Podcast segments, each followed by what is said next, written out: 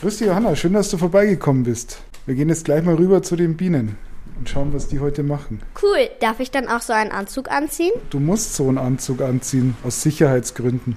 Normal wirst du nicht gestochen, aber Bienen fliegen teilweise richtig schnell und wenn sie dich dann zufällig treffen irgendwo, dann bleiben sie in den Haaren hängen und dann fängst du an, dann nach der Biene zu suchen und dann kann es sein, dass sie dich sticht. Mein Anzug ist irgendwie so gelb.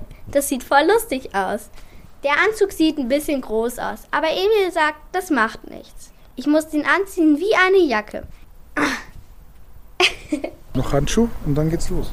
Jetzt kann ich wirklich nicht mehr gestochen werden. Du siehst jetzt auch ganz anders aus. Nicht mehr wie vorher. Nicht mehr wie der Emil vorher. Das sah aber immer noch aus wie die Johanna. Das ist gut. Ich will auch die Johanna bleiben. Geh mal hin. Ja, wir gehen mal hin. Können wir da auch von einer mal den Deckel abnehmen? Aber natürlich. Und du siehst, die sitzen ja alle ganz brav, kommen, die fliegen dich nicht an oder die machen ihre Arbeit und sind ja ganz happy da drin.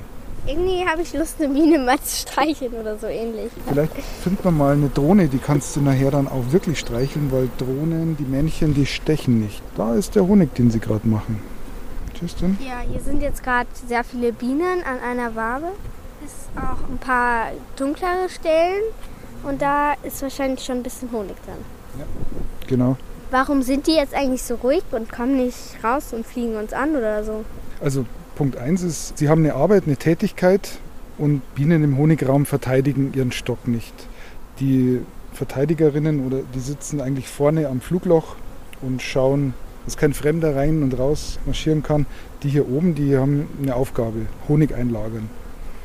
Das Wetter passt, die Temperatur passt, dann sind die ganz brav. Das hört sich gut an. Brave Bienen möchte ich auch haben.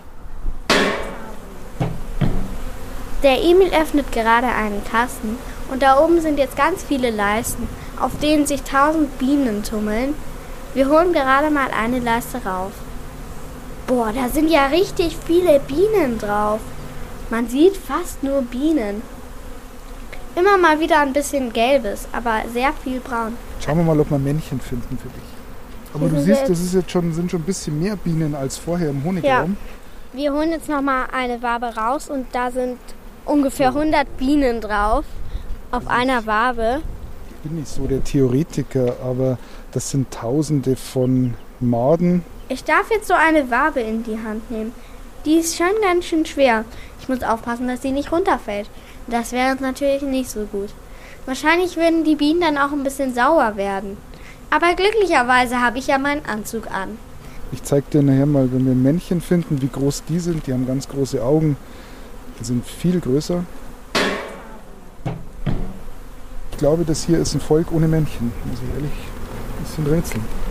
Naja, schade, dass hier keine Drohne drin ist. Dann müssen wir halt nochmal woanders suchen. Oh ja, toll, da ist eine Drohne. Voll cool. Die ist, das kitzelt voll. Das fühlt sich an wie ein Marienkäfer. Also ich habe ja jetzt schon sehr viel gesehen und wir haben auch schon sehr viel gemacht. Aber wie genau entsteht jetzt eigentlich der Honig?